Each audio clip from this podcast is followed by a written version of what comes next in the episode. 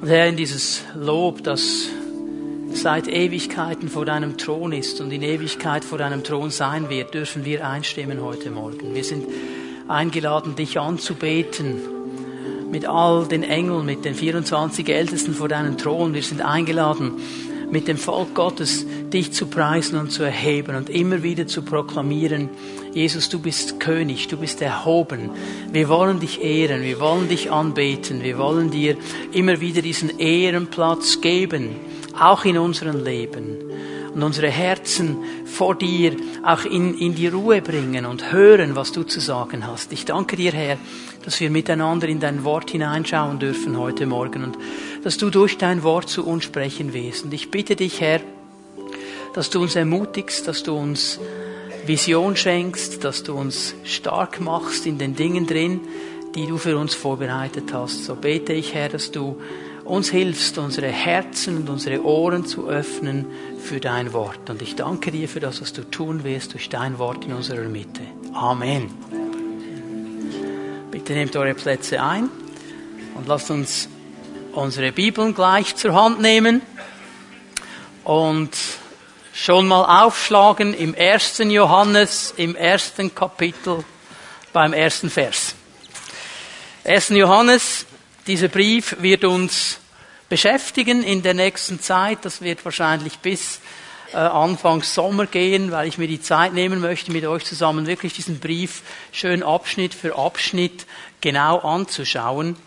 Und dieser Brief ist so für mich ein bisschen eine verborgene Perle unter den Briefen des Neuen Testamentes. Es ist so ein kleiner Brief und kommt ganz am Ende und manchmal hat man das Gefühl, steht so ein bisschen im Schatten des Römerbriefes und des Korintherbriefes und der anderen großen Werke. Und doch ist es ein Brief, der sehr, sehr viel zu sagen hat, auch in unsere Gemeinden hinein, heute in unsere Leben hinein. Und ich bin überzeugt davon, dass der Herr uns durch diesen Brief ermutigen wird, und uns eine neue Sicht auch vieler Dinge schenken wird. Ich werde heute Morgen eine kurze Einführung machen, euch ein paar Eckpunkte dieses Briefes geben. Wir werden dann die ersten vier Verse uns miteinander anschauen und dann auch einige Gedanken, die noch kommen werden, ganz kurz aufleuchten lassen, so im Sinne einer kleinen Vorschau. Johannes der Apostel, der diesen Brief geschrieben hat, schreibt diesen Brief am Ende seines Lebens auf dieser Erde, äh, ist eine der späten Schriften des Neuen Testamentes irgendwo zwischen 90 und 98 nach Christus wird dieser Johannesbrief geschrieben. Er hat einige Jahre vorher sein Evangelium geschrieben, das Johannesevangelium, das letzte der Evangelien, das geschrieben worden ist. Und einige Punkte, die er hier in diesem Brief wieder aufnimmt, hat er da schon mal ganz grundsätzlich klar gemacht. Und er schreibt ihn fast zeitgleich, vielleicht zwei, drei Jahre Unterschied auch zur Offenbarung. Also wir müssen hier diesen älteren Herrn vor uns sehen. Johannes ist zu diesem Zeitpunkt ein älterer Herr. Er hat Jesus kennengelernt irgendwo um 30 herum, war drei Jahre mit ihm zusammen, bis Jesus dann gekreuzigt wurde, zum Vater aufgefahren ist. Und seit diesem Zeitpunkt sind gut 60 Jahre vergangen, in denen Johannes unterwegs war, als Nachfolger, als Apostel, Gemeinden gegründet hat, Gemeinden gedient hat, das Werk Christi vorangetrieben hat. Und jetzt, in dieser Zeit, in dieser schwierigen Zeit, schreibt er einen Brief an die Gemeinden, die er betreut hat in Kleinasien. Das ist die heutige Türkei. Das sind auch die sieben äh, Gemeinden, die in der Offenbarung genannt werden, die sieben Sendschreiben, die sie da bekommen. Ähm, er schreibt an diese Gemeinden. Und er schreibt als Großvater. Ich sage das bewusst noch einmal. Er schreibt als jemand, der lange, lange unterwegs ist mit Jesus der vieles gesehen hat, der gesehen hat, was gut ist, der gesehen hat, was nicht so gut ist. Und jetzt schreibt er, wie so ein Großvater, ich sehe ihn so im Geist, wie er fast schon die Gemeinden auf der Schoß hat, wie du das Enkelkind auf der Schoß hast. Und er spricht als Großvater in dieses Leben hinein und hat ein Anliegen. Ein Anliegen, das diese Gemeinden seinen Herzschlag verstehen. Und er wird in diesem Brief einige Dinge ganz klar ansprechen müssen. Dinge, die uns auch heute herausfordern, vielleicht in Frage stellen. Aber lasst uns immer daran denken, es ist dieser Großvater, der sagt, ich habe vieles erfahren. Und wenn ich dir das jetzt sage, mein Kind, dann sage ich das nicht als ein Besserwisser. Ich sage das nicht als einer, der einfach ein gutes Buch gelesen hat oder sich eine Theorie zusammengestellt hat. Ich sage das als jemand, der viel Erfahrung hat im Leben mit dem Herrn. Und als Großvater spreche ich das an. Dieser Brief hat eigentlich ein ganz großes Thema, wenn man das mal so zusammenfassen kann. Und das Thema ist echtes Leben mit Gott. Das ist sein großes Anliegen. Das ist, für was er kämpft. Dass wir in einem echten, authentischen Leben als Nachfolger Jesu stehen. Und diese, diese Suche nach dem Echten ist ja nicht etwas Neues. Das ist so wie in den Menschen hineingelegt. Wir alle möchten gerne das Original. Wir alle möchten das Echte. Also ich, ich kenne wenige Menschen, die sagen, ja, also ich muss nicht unbedingt das Original haben, ich nehme auch das dritt, viert, fünf Beste, ich nehme auch die Kopie. Es gibt sehr wenige Menschen, die dann in Indien irgendwo in so einem Mar Markt sind und der Händler sagt, this is an original Rolex. I make a very good price. Und dann kannst du die Original Rolex für 50 Franken kaufen. Es gibt sehr wenige Menschen, die nicht wissen, das ist eine Kopie. Vielleicht willst du sie ja kaufen, weil du die Kopie willst. Aber du weißt, es ist nicht das Original. Aber wenn es irgendwie möglich wäre, das Original zu bekommen, dann möchten wir alle das Echte. Wir möchten alle Origin das Original. Wir suchen das. Und es ist auch gut so. Und auch wir als Christen sollen immer wieder auf der Suche sein, sagen, wir wollen das Echte. Wir geben uns nicht zufrieden mit der Kopie. Wir geben uns nicht zufrieden mit dem Unechten. Wir wollen das Echte haben. Denn für das Echte hat Jesus bezahlt. Für das Echte hat er sein Leben gegeben. Also ist es richtig, das Echte zu wollen. Nun fällt mir aber auf, wenn jemand auf der Suche nach dem Echten ist, heißt das noch lange nicht, dass er das Echte auch findet. Das muss noch lange nicht heißen, er findet es dann. Ist ein großer Unterschied zwischen dem echten Suchen und dem echten Finden. Und manchmal ist man da ganz frustriert. Ich erinnere mich an eine Situation, ähm, als ich als Kind mitgenommen wurde ans Knabenschießen. Sagt das jemandem etwas? Knabenschießen. Also es ist nicht so, dass man die Knaben dann abschießt. Es ist ein großes Fest in Zürich, wo es darum ging, den Schützenkönig herauszufinden. Damals, vor vielen, vielen Jahren, waren nur die Knaben zugelassen. Heute wäre es eigentlich Knaben-Mädchen schießen. Heute sind alle zugelassen. Und da ging es darum, wer ist der Schützenkönig, wer schießt am besten. Äh, aber das war nicht das Wichtigste für mich. Also ich bin da nicht mit dem Gewehr hingegangen. Das Wichtigste für mich war, das war und glaube ich ist immer noch die größte Kilby, der größte Rummelplatz der Schweiz. Da auf dem Albisgürtel. Da wollte ich natürlich hin. Und da ist mir etwas aufgefallen als Kind. Da gab es Zuckerwatte. Und ich sah die Leute mit diesen großen Zuckerwatten, so Riesendinger hatten die in der Hand. Und das sah genial aus, so farbig und irgendwie süß. Und ich wollte Zuckerwatte. Ich habe meine Eltern terrorisiert, bis ich Zuckerwatte bekam. Und dann hatte ich diese Zuckerwatte. Und ich erinnere mich, ich habe einen Handvoll genommen, in den Mund gesteckt. Nichts. Nichts. Das war nichts. Das ist vergangen. Das war so ein Riesenteil und hat so süß und wunderbar ausgesehen. Sobald du in, in den Mund nimmst, vorbei. Äh, verläuft alles. Hast du nichts in den Mund. Und weißt du, genau so kann es dir gehen, wenn du das Gefühl hast, du hast das Echte, aber du hast es nicht. Es ist nur Zuckerwatte. Du greifst zu, du willst es genießen. Frustration, nichts, keine Freude. Und wenn wir als Christen uns immer nur mit dem Zweitbesten zufrieden geben wollen, wenn wir nicht das Echte suchen. Es geht uns wie den Zuckerwatteesser. Irgendwann stinkt's. Irgendwann ist es frustrierend. Irgendwann erleben die anderen Dinge und du nicht. Und darum ist es wichtig, dass wir uns immer wieder fragen, auch wenn wir viele Jahre mit dem Herrn unterwegs sind, Herr, wo ist das Echte? Wo ist das Echte? Und Johannes, der diesen Brief schreibt, er hat eine ganz gewaltige Entdeckung gemacht. Er war so ein Sucher. Er wollte das Echte. Er hat diese geistlichen Dinge gesucht, schon als junger Mann. Und diese Suche, diese geistliche Suche nach dem Echten hat ihn zu Johannes dem Täufer geführt. Der war damals der Mann mit der Salbung. Das war der Mann, da gingen die Leute hin, da ging geistlich etwas ab. Und Johannes und sein Bruder gingen zu ihm und sind diesem Johannes nachgefolgt. Aber weißt du, dieser Johannes hat eines verstanden. Er hat verstanden, ich bin nicht das Echte. Ich bin noch nicht das Echte. Ich bin nur der Vorläufer. Ich bereite hier nur den Weg. Der hat nicht eine Position eingenommen, die er nicht hatte. Und dann kommt dieser Moment, wo Jesus um die Ecke kommt.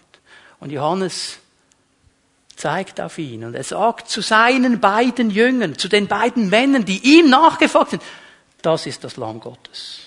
Er ist es. Er ist es.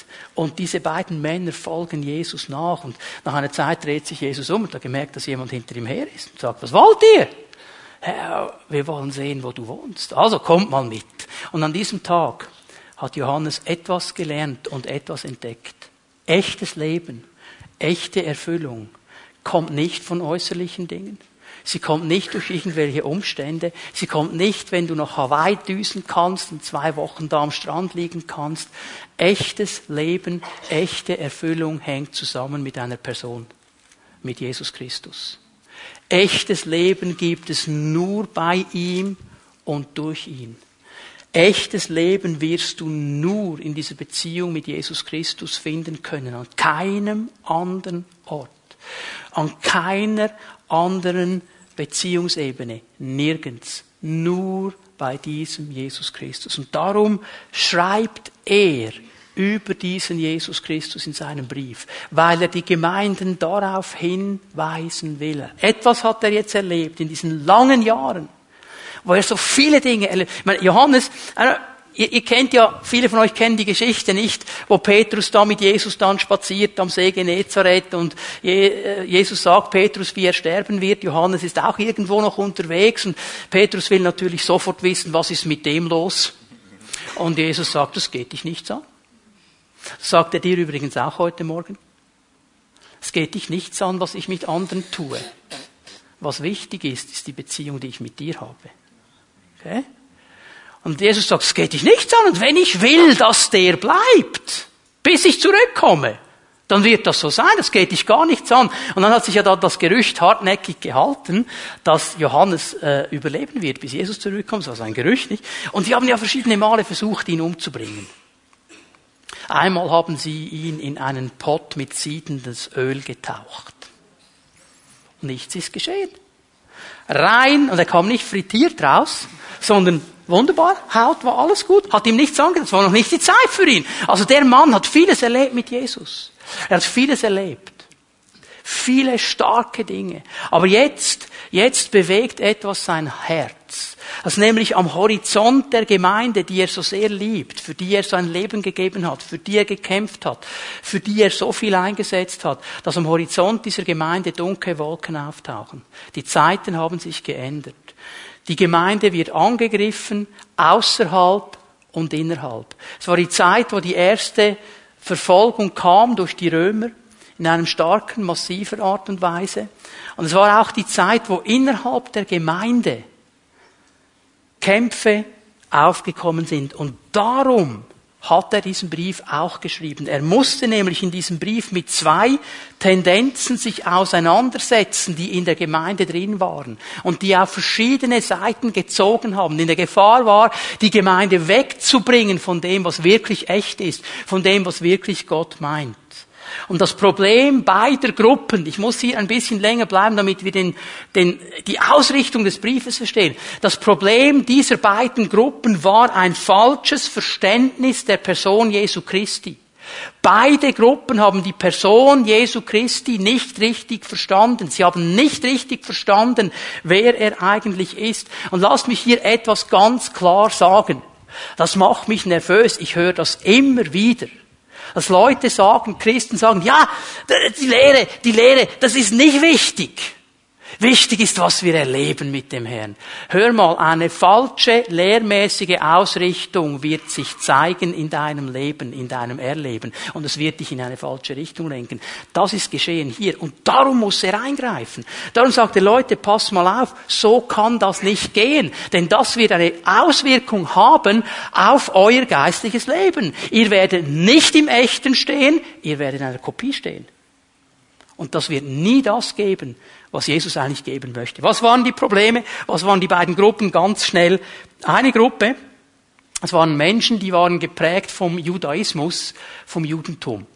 Die hatten kein Problem damit zu erkennen, dass Jesus Mensch geworden ist. Er kam auf diese Erde und sie nennen ihn ja immer wieder Rabbi, Lehrer. Sie haben verstanden, von Jesus können wir viel lernen. Der hat schon einiges zu sagen, also der hat geistlichen Durchblick. Aber sie hatten Mühe mit der letzten Konsequenz, nämlich zu sagen, er ist der Messias. Er ist es. Er ist nicht nur Mensch, er ist auch der Sohn Gottes. Und darum, weil sie so gedacht haben über Jesus, war das Gesetz für sie absolut wichtig und im Zentrum. Das Gesetz muss geachtet werden. Das Gesetz muss gehalten werden. Und darum haben sie alles daran gesetzt, nach Buchstaben des Gesetzes zu leben. Sie wurden gesetzlich. Darum, wenn ihr mal den Brief durchlest, einige von euch wollen diesen Brief vielleicht so in einem Stück mal durchlesen am Anfang dieser Predigtserie, kommen diese Spiele, diese Wortspiele mit das neue alte Gebot indem er sagt, hör mal, das Gebot ist schon alt, da habt ihr recht, ihr Lieben. Aber weil Jesus eben nicht nur Mensch war, sondern auch Sohn Gottes, hat dieses alte Gesetz einen ganz neuen Inhalt bekommen. Das müsst ihr verstehen. Das sind so diese Spitzen, wo er ihnen klar machen will, wo sie wieder zurückkommen müssen zum Echten. Auf der anderen Seite steht eine zweite Gruppe, die hatten überhaupt kein Problem damit, dass Jesus Gott war. Dass er Gottes Sohn ist, dass er Gott ist. Kein Problem, das haben sie verstanden. Aber sie haben gesagt, aber Moment mal, Mensch war der nicht. Das war nicht ein menschlicher Leib, den Jesus hatte. Das war nur ein scheinbarer Leib. Das hat nur so ausgesehen. Das hat nur den Anschein gemacht, als wäre es ein Leib. Er war so ein Astralwesen, ein, ein mystisches Wesen in einem Scheinleib. Und das sind die Menschen, die sagen, alles, was mit dem Natürlichen zu tun hat, mit dem Anfassbaren, das ist gar nicht so wichtig. Wichtig ist das Geistliche. Wenn es für mich geistlich stimmt, wenn ich geistlich empfinde, das ist richtig, das ist mir egal, was das Gesetz sagt, das werde ich einfach tun. Mein Jesus versteht das schon. Das sind die sogenannten Libertiner.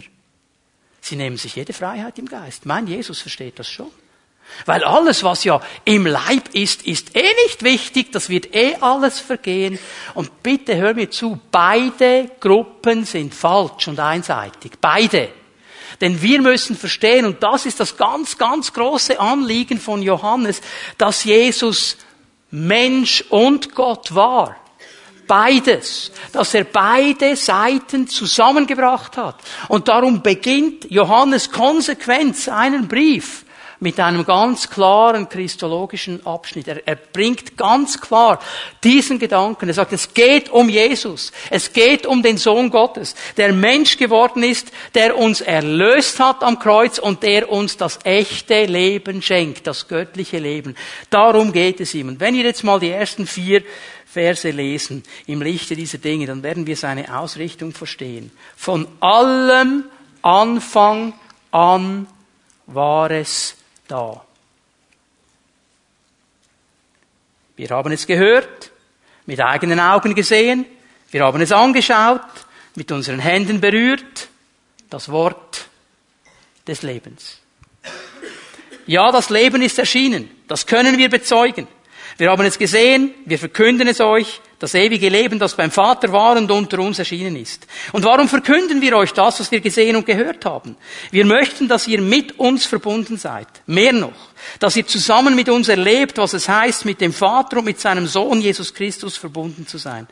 Wir schreiben euch diesen Brief, damit wir alle, ihr und wir, die Freude, die Gott uns schenkt, in ihrer ganzen Fülle haben.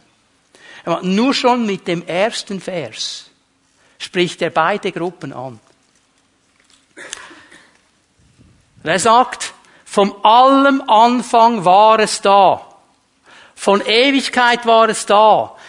Das Johannesevangelium beginnt ja mit diesen starken Worten. Im Anfang war das Wort und das Wort war Gott. Und es war ewig. Und er sagt, ihr Leute, die das Gefühl habt, Jesus hatte nur einen Scheinleib. Nein, nein, nein, nein, nein. Er war ewig. Er war ewig. Und ihr, die das Gefühl habt, er war nur Mensch, er war ewig. Er war immer da. Er war schon immer da. Und dann kommt er auf die andere Gruppe. Wir haben es gehört, wir haben es mit eigenen Augen gesehen, wir haben es angeschaut und mit unseren Händen berührt. Ihr, in der Kirchengeschichte äh, wurde dann äh, auf Lateinisch so gesagt, die Leute haben gesagt, das war ein Phantasma, ein Geist. Der Körper von Jesus war nur ein Geist. Und jetzt kommt Johannes und sagt, hört mal, wir sind hingegangen und wir haben es angefasst. Also wenn ich das hier anfasse, dann merke ich, das ist kein Geist. Das ist der Leib vom Tom. Ich merke die Knochen und alles andere, was noch dazugehört. Ist alles da. Das ist nicht, das ist nicht einfach ein Geist. Den kann man anfassen. Okay? Er sagt, Leute, ihr müsst verstehen, Jesus ist Gott, er war von Ewigkeit da und er war aber auch Mensch. Was wir euch sagen, da waren wir dabei, wir haben es gehört, wir haben ihn angefasst. Er ist beides. Und er hat uns das echte Leben Gottes gebracht. Und was mir wichtig ist, dass wir das mal zuerst jetzt verstehen, dieses echte Leben ist erschienen. Vers 2, das Leben ist erschienen. Dieses Wort, das hier steht für erschienen, einige deutsche Übersetzungen sagen offenbart, ist ein Wort, für das hat Johannes eine Vorliebe. Das kommt immer wieder in diesem Brief. Und es bedeutet einfach mal Folgendes, dieses echte Leben, von dem er spricht, dieses Wort des Lebens, von dem er spricht, ist nicht verborgen. Es ist nicht irgendwo mystisch verborgen und du brauchst Jahre und Jahrzehnte und vielleicht sogar Jahrhunderte, um das herauszufinden. Und du musst irgendwelche Geheimlehren hören, Geheimoffenbarungen, um das zu sehen. Oder du müsstest irgendwie ein Werk tun und weiß ich was alles verkaufen und dein Leben den Armen geben, um das zu erkennen. Johannes sagt, nein, nein, nein, nein, nein, das ist erschienen, das ist offenbar, das ist ganz klar, das ist in Jesus Christus gekommen, weil es nichts zu tun hat mit dir und mit mir, sondern mit der Gnade Gottes, die uns dieses ewige Leben schenken will.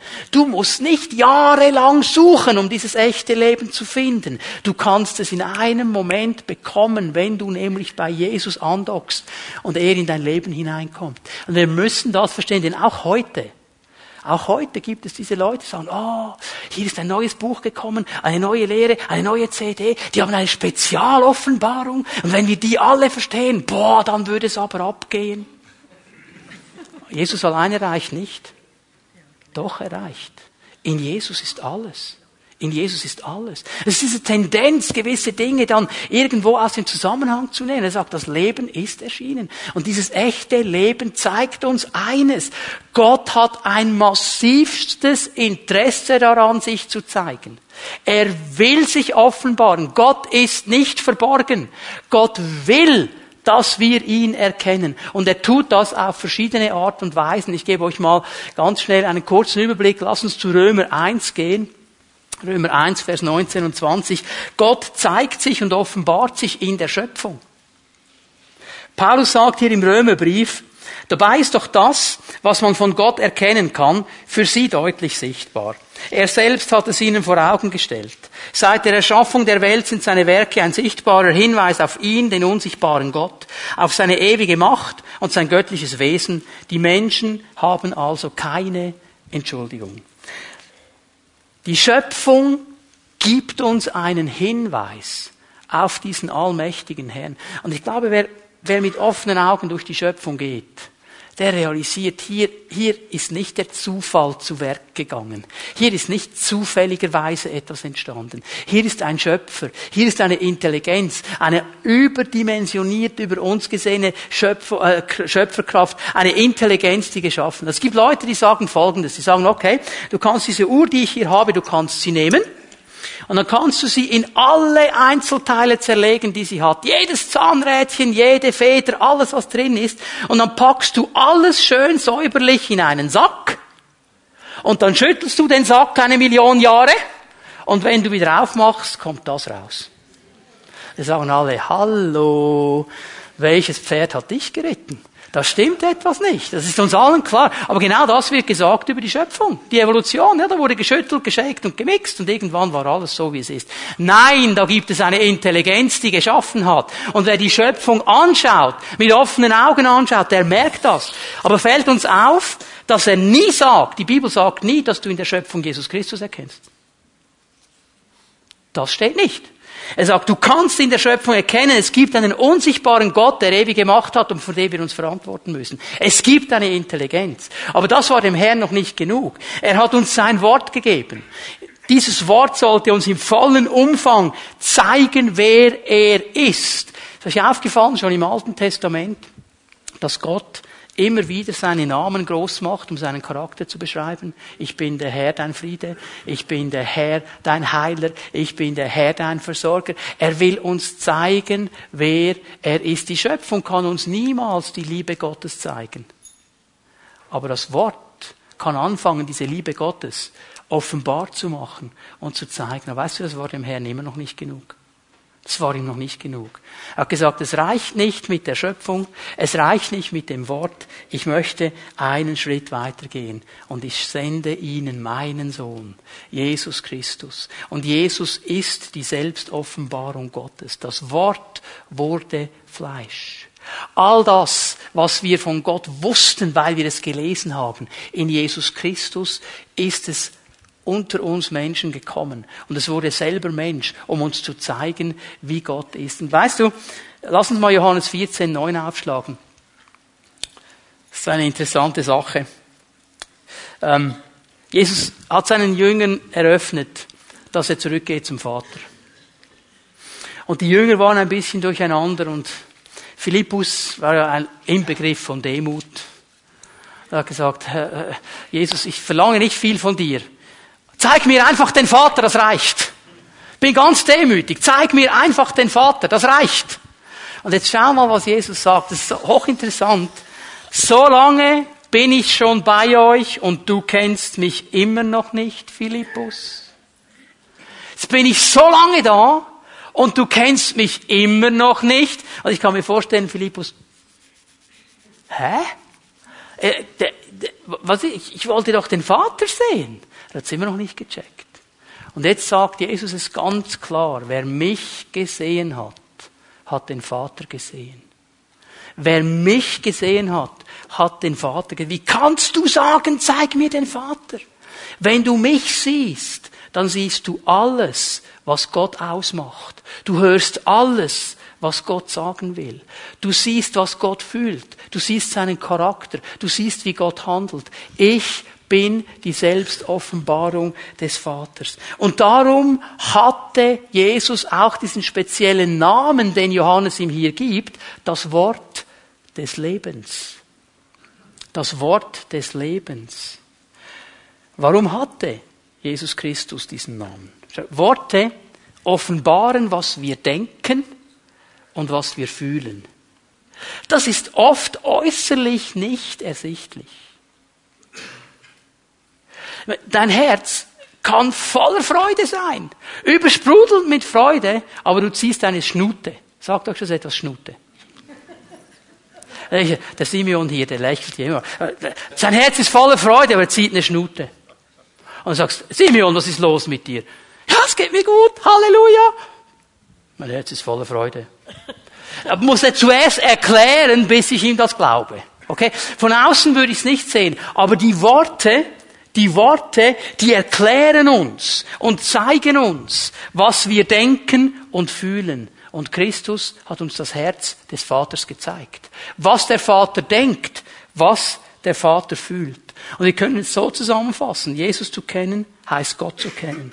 Wenn du Jesus kennst, wenn du mit ihm zusammen bist, dann kennst du Gott. Dann weißt du, wo und was Gott tun will in deinem Leben und in meinem Leben. Und darum ist es so wichtig, dass wir das Leben Jesu studieren, dass wir die Evangelien studieren, dass wir hineingehen und schauen, was hat er getan. Das zeigt uns das echte, erfüllende Leben, das das Gott uns schenken möchte. Aber hier muss ich etwas ganz, ganz Wichtiges sagen. Dieses Leben, dieses echte Leben finden wir nicht, indem wir versuchen, Jesus zu imitieren. Wenn du versuchst, Jesus zu imitieren, wirst du nicht das echte Leben finden. Ich weiß nicht, wer von euch da, äh, David Bröckelmann heißt der, glaube ich. Der Stimmenimitator. Kennt den jemanden? Also der ist genial. Der kann so, der macht dann synchron zwei, drei Stimmen fast miteinander, die reden miteinander. Dann macht er den Murat Yakin und den Christian Gross und den Sportreporter Hüppi. Und wenn du den nicht siehst, nur hörst, dann hast du das Gefühl, Der Jakin und der Groß und der Hüppi sitzen an einem Tisch und diskutieren miteinander. Aber wenn du ihn siehst, dann merkst du, es ist nicht der Jakin und nicht der Groß und nicht der Hüppi, es ist der Böckelmann. Okay? Das Imitieren allein bringt mich nicht ans Ziel. Ich kann vieles imitieren. Ich kann vieles nachmachen. Ich kann vieles kopieren. Aber das heißt noch lange nicht, dass ich da bin, wo das Echte ist. Und Johannes will, dass wir das Echte haben. Es geht nicht darum, zu imitieren. Es geht nicht darum, irgendwo Jesus nachzumachen. Es geht um etwas viel Tieferes. In Vers 3. Lass uns diesen Vers 3 schnell lesen. 1. Johannes 1, Vers 3. Und warum verkünden wir euch das, was wir gesehen und gehört haben? Wir möchten, dass ihr mit uns verbunden seid, mehr noch, dass ihr zusammen mit uns erlebt. Erlebt. Was es heißt, mit dem Vater und mit seinem Sohn Jesus Christus verbunden zu sein. Das echte Leben ist erfahrbar und erlebbar. Es ist etwas, was Teil meines Lebens sein darf. Es geht nicht um eine Imitation. Es geht um eine persönliche Beziehung. Es geht nicht darum, etwas zu imitieren. Es geht darum, dass ich eine persönliche Beziehung mit diesem Wort des Lebens aufnehmen kann. Und Johannes kannte Jesus von Angesicht, von Angesicht. Er hörte, was Jesus sagte. Er berührte ihn, er war mit ihm zusammen. Und vielleicht sagst du jetzt ja, okay, aber das können wir ja heute nicht. Wir sind ja heute nicht in der Position, mit Jesus so zusammen zu sein. Das ist auch nicht das Wichtigste. Es geht nicht darum, eine spürbare Beziehung, eine körperliche Nähebeziehung mit Jesus zu leben. Johannes hat verstanden, es geht um eine geistliche Dimension. Heute geht es primär einfach für viele darum zu spüren. Ich will etwas spüren, ich will etwas fühlen, ich will etwas Nähe und der Heiland müsste mich mal wieder kuscheln. Hey, das ist alles gut und recht. Das ist eine andere Dimension, die viel wichtiger ist. Also viele Christen sind wie der Esel bei Shrek. Kennt ihr den? Nicht? Also ganz frustriert am Ende des Films sagt jemand sollte mich jetzt knuddeln. Also das ist auch gut, okay? Aber Johannes hat eines verstanden, es geht um viel, viel mehr. Ich bin nicht nur dann verheiratet, wenn meine Frau mich knuddelt. Also ich habe das schon gern, ich gebe es ja zu. Aber ich bin auch verheiratet, wenn sie mich nicht knuddelt. Wenn ich nichts von Nähe spüre. Wenn ich vielleicht in Indien bin und sie in der Schweiz, ich bin trotzdem verheiratet. Weil unsere Beziehung ist nicht nur auf dieser körperlichen Ebene, auf dieser Näheebene, auf dieser Gespürschmi-Ebene. Sie ist auf einer Ebene eines Bundes. Ich habe gesagt, mit dieser Frau verbringe ich mein Leben. Und wir sind zusammen und wir haben eine Beziehung, ob wir zusammen sind an einem Ort oder nicht. Okay? Genauso ist es mit der geistlichen Beziehung. Dieses Leben, es geht um diese geistliche Dimension. Johannes hat verstanden, es wird nur dann eine Auswirkung haben in meinem Leben, wenn ich mein Leben ganz diesem Jesus übergebe, wenn ich mich mit Haut und Haar da hineingebe und diesen Bund wirklich lebe mit ihm. Und wir dürfen verstehen, dass das ein Geschenk Gottes ist. Lass uns ganz schnell zu 1. Johannes 5 gehen. 1. Johannes 5, Vers 1. Jeder, der glaubt, dass Jesus der von Gott gesandte Retter, der Christus ist, ist aus Gott geboren.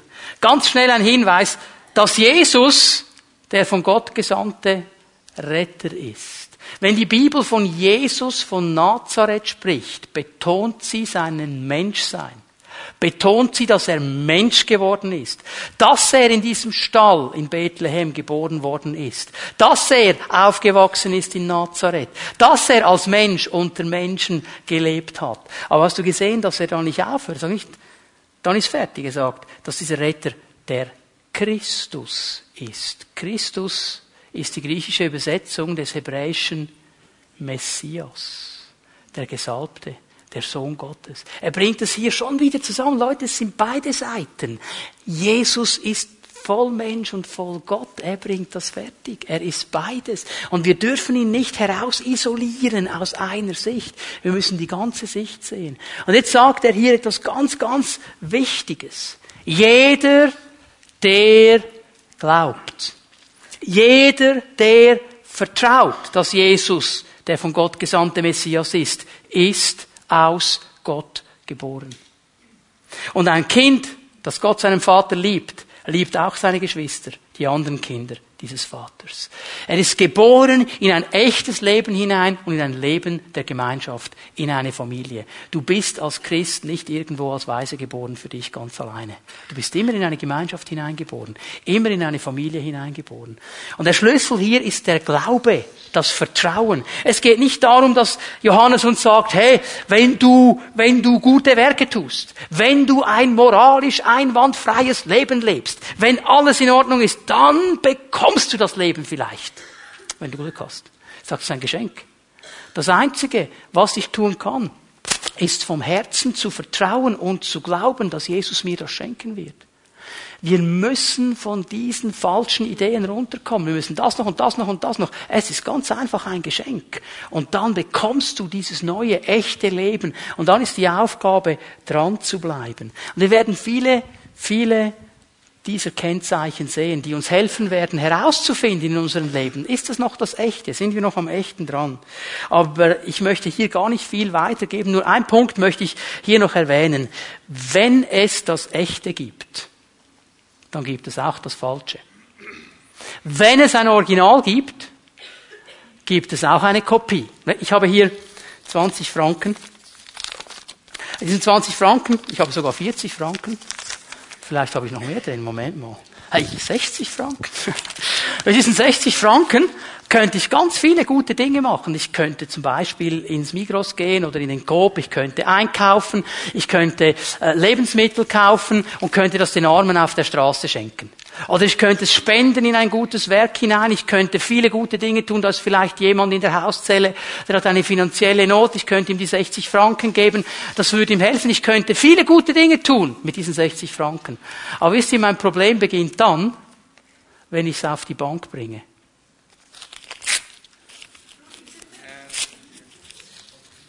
Das sind nämlich Kopien. Es waren nur Kopien. Ja? Hat aber extrem echt ausgesehen, gell? also wenn du es in die Hand nimmst, merkst du es, okay? Aber was ich damit zeigen wollte, hör mal, man kann auch mit der Kopie gute Dinge tun. Und dass gute Dinge geschehen, ist noch nicht der Beweis, dass es das echte ist. Denk daran. Denk daran. Wir müssen immer wieder uns die Frage stellen, ist es das Echte? Ist es das, was Gott wirklich wollte? Jeder muss sich diese Frage stellen. Das ist die Herausforderung Gottes, nur schon in den ersten Versen des Johannesbriefes drin. Hey, bin ich ein echter Christ oder ein unechter? Bin ich ein Original oder eine Kopie? Ist mein Leben echt oder ist es nicht echt? Spiele ich mir etwas vor oder ist es wirklich das Echte? Das Gott mir geben möchte. Und es ist so wichtig, dass wir uns diese Frage immer wieder stellen, denn alle, alle haben die Tendenz, über den Lauf der Zeit ein bisschen abzuweichen, ein bisschen in eine andere Richtung zu gehen. Und dann gibt es nur eins, das war so genial heute Morgen, das hat mir gefallen. Der Urs hat das auf den Punkt gebracht. Dann fang doch einfach nochmal von vorne an. Okay? Aber wenn du merkst heute Morgen, ich bin eigentlich nicht mehr so sehr im Echten drin, ich viel, vieles ist Kopie, dann musst du nicht frustriert sein, sagst, dann fang nochmal von vorne an. Halleluja. Wir singen es einfach nochmal von vorne. Und weißt du, wer auch singt, wenn du das tust? Die Engel im Himmel. Die freuen sich und die singen mit. Wenn einer sich entscheidet, jetzt fange ich wieder von vorne an, jetzt fange ich nochmal neu an. So, Johannes wird uns vieles noch zeigen, die beiden wichtigen Fakten, die wir gesehen haben. Das echte Leben ist da und es ist erfahrbar. Und ich möchte noch eine dritte Sache hier erwähnen und in diesem dritten Punkt werden wir einen kleinen Ausblick machen, euch einige Dinge schon zeigen, die noch kommen werden. Das echte Leben ist immer auch ein geteiltes Leben. Es ist ein Leben, das mit anderen geteilt wird.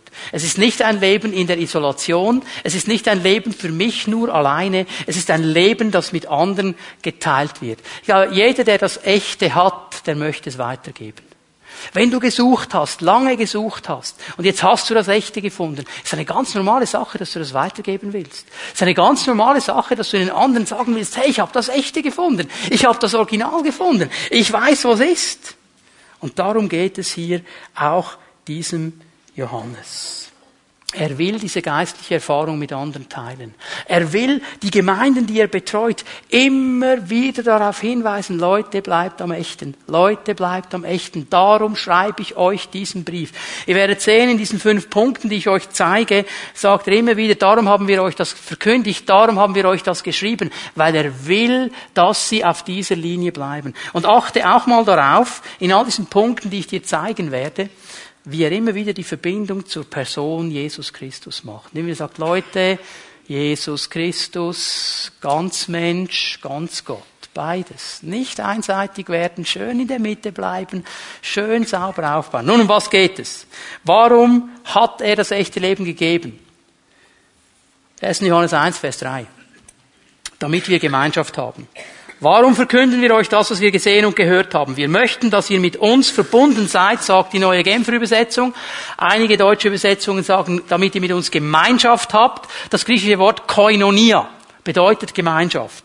Mehr noch, dass ihr zusammen mit uns erlebt, was es heißt, mit dem Vater und mit seinem Sohn Jesus Christus verbunden zu sein, Gemeinschaft zu haben, Koinonia zu haben. Der Mensch ist nicht geschaffen, um alleine zu sein. Es war nie das Ziel Gottes, den Menschen für die Einsamkeit zu schaffen. Er sollte immer ein Gemeinschaftswesen sein. Er sollte immer in einer Gemeinschaft sein. Sonst hätte er ja sagen können, Adam, du brauchst gar kein Gegenüber. Das ist schon in Ordnung. Mach einfach mit dem Elefanten weiter oder mit dem Zebra, was immer du siehst. Äh, nein, nein, nein. Der braucht ein Gegenüber. Menschen hassen Einsamkeit. Menschen wollen nicht alleine sein. Sie wollen eigentlich Leben teilen. Und weißt du, dieses gemeinsame Leben, dieses, dieses echte Leben zieht uns immer zu den Brüdern und Schwestern. Mich zieht es zu den anderen Brüdern und Schwestern, die dieses echte Leben auch haben. Ich will es mit ihnen teilen. Ich will mit ihnen zusammen sein. Ich will zu meinen Brüdern und Schwestern gehen. Ich will mit ihnen Zeit verbringen. Und das ist der Grund, warum wir so stark die Hauszellen betonen. Weil wir diesen Raum brauchen, wo wir Gemeinschaft leben können. Wo wir das Leben teilen können. Das kannst du hier heute Morgen nicht. Also versuch doch mal ganz schnell Gemeinschaft zu haben mit dem Hinterkopf deines Vordermannes oder deiner Vorderfrau. Was du denken kannst, ist vielleicht coole Frisur oder schreckliche Frisur, gar keine Haare mehr oder was auch immer. Okay, aber, versteht ihr? Also aber nicht Gemeinschaft. Aber in der Hauszelle haben wir diesen Raum. Und weißt du, was ich herausgefunden habe? Menschen, die sich zurückziehen. Die Sprüche sagen, wer sich zurückzieht aus der Gemeinschaft, sucht seine eigene Interesse. Er ist eigentlich ein Egoist. Er will das Leben nicht teilen. Weißt du, was ich auch herausgefunden habe? Menschen, die immer alleine sind, werden eigen. Die können ganz spezielle Maröttchen entwickeln und komisch werden. Und weißt du, was das Genialste ist? Wenn du Gemeinschaft hast, werden dir irgendwann die Leute das sagen. Stell dir mal vor, ich wäre so ein Einzelgänger und ich hätte irgendwo diese ähm, tiefe Idee ein bisschen zu fest eingehaucht, so von wegen Umwelt und schön darauf aufpassen, dass wir die Erde nicht kaputt machen. Und ich habe herausgefunden, Duschen ist eigentlich nicht sehr umweltfreundlich. Und ich dusche mich nicht mehr.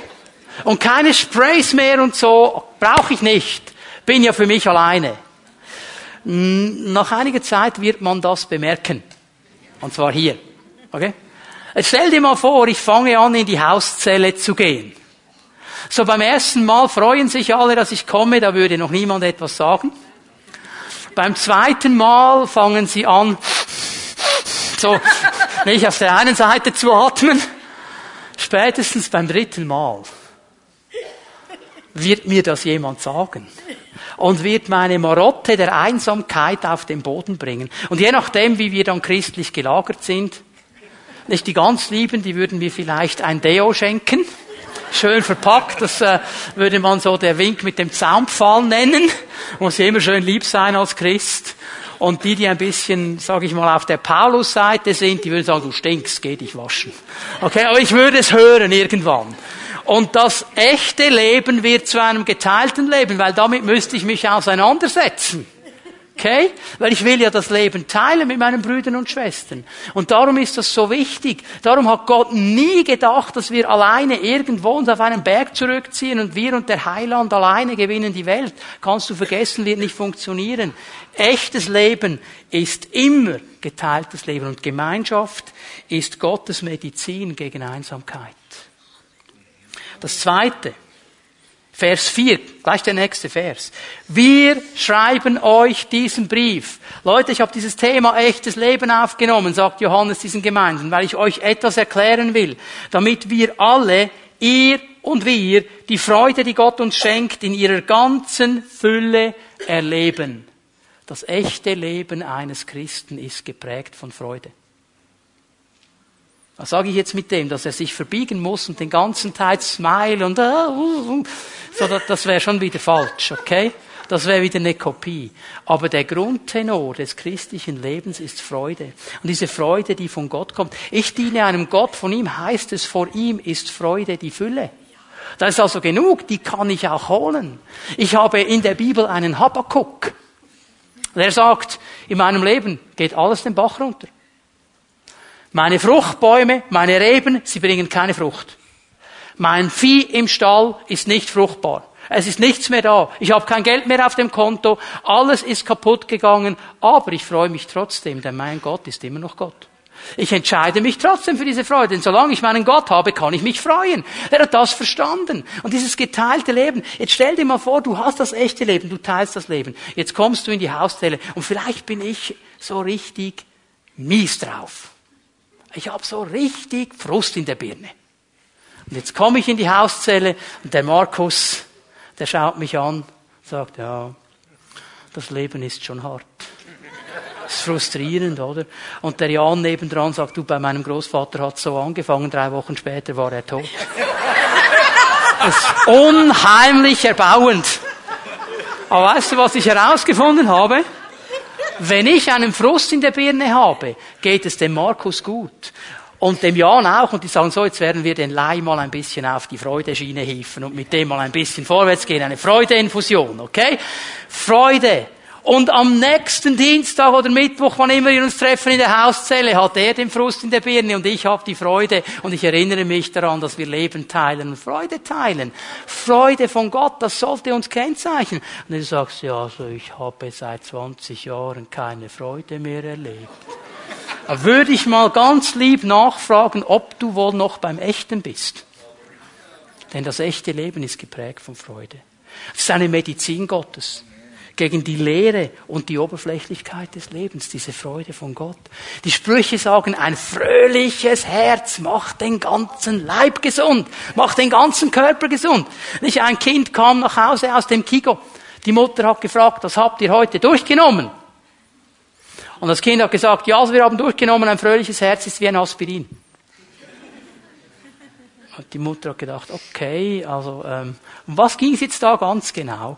Bis sie herausgefunden hat, das war die Auslegung des Kindes für ein fröhliches Herz, macht den ganzen Leib gesund. Hat herausgefunden, wenn der Papi Kopfe hat, nimmt er Aspirin. Also ein fröhliches Herz ist wie Aspirin. Und es ist Medizin Gottes, ja. Ohne Nebenwirkungen, ohne Chemieeinwirkungen, rein von Gott. Halleluja. Das ist das, was wir brauchen. Ein geteiltes Leben, ein Leben der Freude. Und dann eine dritte Sache. 1. Johannes 2, Vers 1. Jetzt wird's ganz interessant. Das echte Leben und dieser Brief wurde geschrieben, damit wir nicht sündigen. Meine lieben Kinder, ich schreibe euch diese Dinge, damit ihr nicht sündigt. Und wenn jemand doch eine Sünde begeht, haben wir einen Anwalt, der beim Vater für uns eintritt, Jesus Christus. Nicht nur Jesus alleine, nicht nur Christus alleine, Jesus Christus. Vergebung ist nicht ein Zustand, Vergebung ist eine Person. Jesus Christus. Und er geht hier davon aus, dass dieses echte Leben ein siegreiches Leben ist. Hey, wir werden nicht gesündigt. Wir werden nicht gesündigt. Sünde ist nicht ein Zustand von außen, der uns irgendwie hineinnimmt und wir nicht anders können. Wir sündigen. Wir geben nach. Und Johannes geht davon aus, dass es die Möglichkeit gibt, Nein zu sagen. Er geht davon aus, weil wir ein geteiltes Leben haben, weil wir ein Leben der Freude haben, dass wir lernen, Nein zu sagen. Und auch hier wieder, die Gemeinschaft ist ganz wichtig. Ich ähm, kann mich erinnern, als meine Frau und ich äh, uns vorbereiteten auf die Ehe, wir hatten das Ziel gesetzt, dass sich hoffentlich jedes christliche Paar setzt. Wir haben gesagt, Herr, wir haben verstanden, Sexualität ist ein Geschenk für die Ehe und nicht etwas, das vorher genommen wird. Und wir entscheiden uns, wir wollen sauber leben, bis wir verheiratet sind. Wir wollen nicht mit Feuer spielen, bis wir verheiratet sind. Dann haben wir herausgefunden, unheimlich einfach. Ja, eben nicht, oder? Und wir waren bei meinem geistlichen Vater und Mentor in der Ehevorbereitung und wir haben mit ihm über das gesprochen und er hat uns einen genialen Vorschlag gemacht. Er hat gesagt, seid ihr einverstanden, dass ich euch ab und zu einfach aus dem Blauen heraus frage, ob ihr Sieg habt. Und ihr wisst dann genau, was ich frage. Und ihr verpflichtet euch, eine ehrliche Antwort zu geben. Und wir haben natürlich gesagt, ja klar, machen wir. Wir haben nicht gewusst, auf was wir uns einlassen. Aber wisst ihr, was geschehen ist? Folgendes. Jedes Mal, wenn ich gemerkt habe, jetzt komme ich zu nah ans Feuer, sah ich ein Bild vor meinem geistlichen Auge. Ich sah Rudi. Wie er kam und mich gefragt hat, hast du Sieg? Und ich müsste sagen, nein. Und ich habe mich geschämt. Feuer auslöschen. Gemeinschaft hilft. Meine Brüder und Schwestern helfen mir. Wenn ich mit ihnen das Leben teile und wenn ich verstehen kann, ich kann mit Jesus überwinden. Er hat alles am Kreuz für mich erkämpft, damit ich siegreich leben kann. Ich kann Sieg haben gegen die Sünde und gegen Anfechtung. Ich kann Sieg haben. Jesus Christus ist mein Sieger.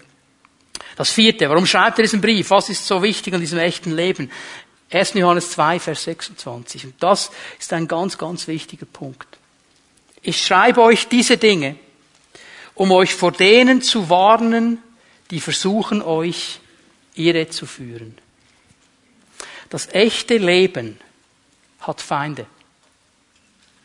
Und diese Feinde versuchen alles, uns wegzunehmen vom echten Leben.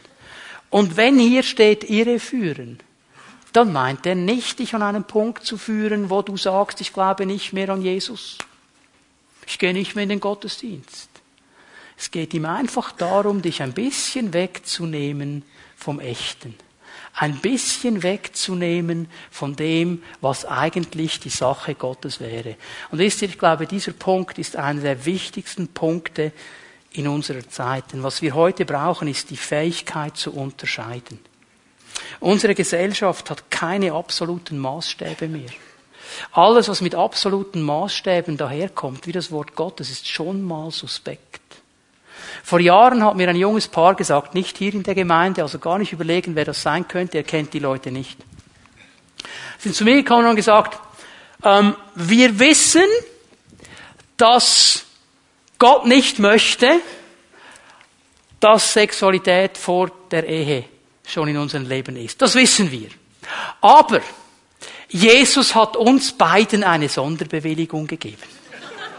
Er ist damit einverstanden. Ja, also ehrlich, das ist dann der Punkt, oder? Und wisst ihr, Klammer, das sind die Leute, die sagen, Hauptsache, ich erlebe etwas, mein Heiland versteht das schon. Klammer geschlossen. Aktuell auch heute. Wir haben eine zweite Sache, das Internet. Du kannst im Internet alles lesen und jede Information holen, die du dir holen willst. Nur wer sagt dir, ob es eine gute Information ist? Ich kann nicht nochmal den Stefan nehmen. Aber der Urs Beat ist auch so ein Lieber. Stell dir mal vor, wir wissen alle, Urs Beat ist so ein Lieber. Jetzt stell dir mal vor, ich würde jetzt anfangen im Internet irgendwelchen Dreck über Urs Beat zu schreiben. Was das für ein schlimmer Finger ist und was der alles geht, ist zwar alles erstunken und erlogen. Wie viele lesen es im Internet und glauben es? Denk mal darüber nach. Denk mal darüber nach. Nicht alles, was im Internet steht, ist einfach gut. Denk mal darüber nach. Und wir sind diesen Dingen ausgesetzt. Und Johannes hatte diese Kämpfe schon damals, er hatte noch kein Internet. Aber er hatte diese Einflüsse. Und weißt du, er ist der einzige Schreiber des Neuen Testamentes, der einen Begriff gebraucht, den wir alle kennen. Der Begriff Antichrist. Der braucht nur Johannes. Er braucht ihn hier im ersten Johannesbrief und er braucht ihn in der Offenbarung. Und dieses Wort Antichrist ist ein interessantes Wort. Das Wort Anti, das erste Wort bedeutet gegen etwas zu sein oder anstelle von etwas zu sein. Und Christ, Christus bedeutet der Gesalbte. Also jetzt pass mal auf. Antichrist bedeutet nicht einfach nur gegen Jesus zu sein. Es bedeutet nicht, ich habe einfach etwas gegen Jesus. Auch. Es bedeutet auch anstelle von. Und wie viele Christen heute haben Dinge in ihr Leben hineingenommen anstelle von Jesus? Oh, die sind nicht gegen Jesus. Oh, sie sind immer noch mit Jesus unterwegs. Aber hier in diesem Bereich brauche ich noch das und brauche ich noch das. Weil, das würden sie nie so sagen, aber das ist eigentlich defekt. Jesus genügt nicht. Jesus reicht nicht. Ich brauche noch etwas anderes dazu.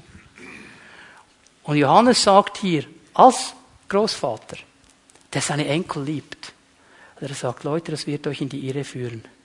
Wenn ihr auf diesem Weg weitergeht, ihr werdet euch immer mehr vom Echten entfernen. Und es wird sein wie Zuckerwatte. Es sieht cool aus, aber wenn du es in den Mund nimmst, nichts. Und das ist frustrierend. Und er möchte uns ermutigen, dran zu bleiben. Dann fünfter Punkt noch. 1. Johannes 5, Vers 13. Ich habe euch diese Dinge geschrieben, um euch in der Gewissheit zu bestärken, dass ihr das ewige Leben habt. Ihr glaubt ja an Jesus als den Sohn Gottes. Wir begegnen hier einem Lieblingswort von Johannes, das Wort Gewissheit. Einige deutsche Übersetzungen sagen Wissen. Johannes braucht dieses Wort 30 Mal, nur alleine in diesem Brief. Und er will damit eines klar machen, dass nämlich dieses echte Leben in Jesus Christus nicht auf irgendwelchen leeren Hoffnungen basiert. Nicht auf irgendwelchen unfassbaren, uneinordnenbaren Fakten, sondern auf eine ganz klare Wahrheit. Dass wir wissen dürfen, wir haben dieses Leben wenn wir an Jesus Christus glauben. Wir haben dieses Leben geschenkt bekommen, weil Jesus gekommen ist. Schau noch einmal, was er hier sagt. Ich habe euch diese Dinge geschrieben, um euch in der Gewissheit zu bestärken, dass ihr das ewige Leben habt. Habt. Was ich habe, habe ich jetzt. Nicht irgendwann am Ende meines Lebens, wenn ich schön anständig war, nie einen Fehler gemacht habe. Ich habe es jetzt. Ich habe dieses echte Leben. Warum? Ihr glaubt ja an Jesus als den Sohn Gottes. Ihr glaubt ja an ihn. Das ist der Punkt. Darum haben wir dieses echte Leben. schau, Johannes ermutigt uns hier, zu Beginn seines Briefes, dieses echte Leben Gottes zu suchen und zu erleben. Und er fordert uns heraus, uns zu fragen, für unsere persönlichen Leben, wie sieht es aus mit diesem echten Leben Gottes? Erlebe ich es? Erfahre ich es? Habe ich es? Oder bin ich irgendwo abgedriftet und nicht mehr da, wo ich eigentlich sein sollte? Und das ist sein großes Anliegen, uns wieder zurückzurufen zum Original, zum Echten und zu genießen, was dieses echte Leben uns schenken wird in Jesus Christus. Können wir miteinander aufstehen? Ich möchte bitten, dass die Lobpreisgruppe noch einmal nach vorne kommt.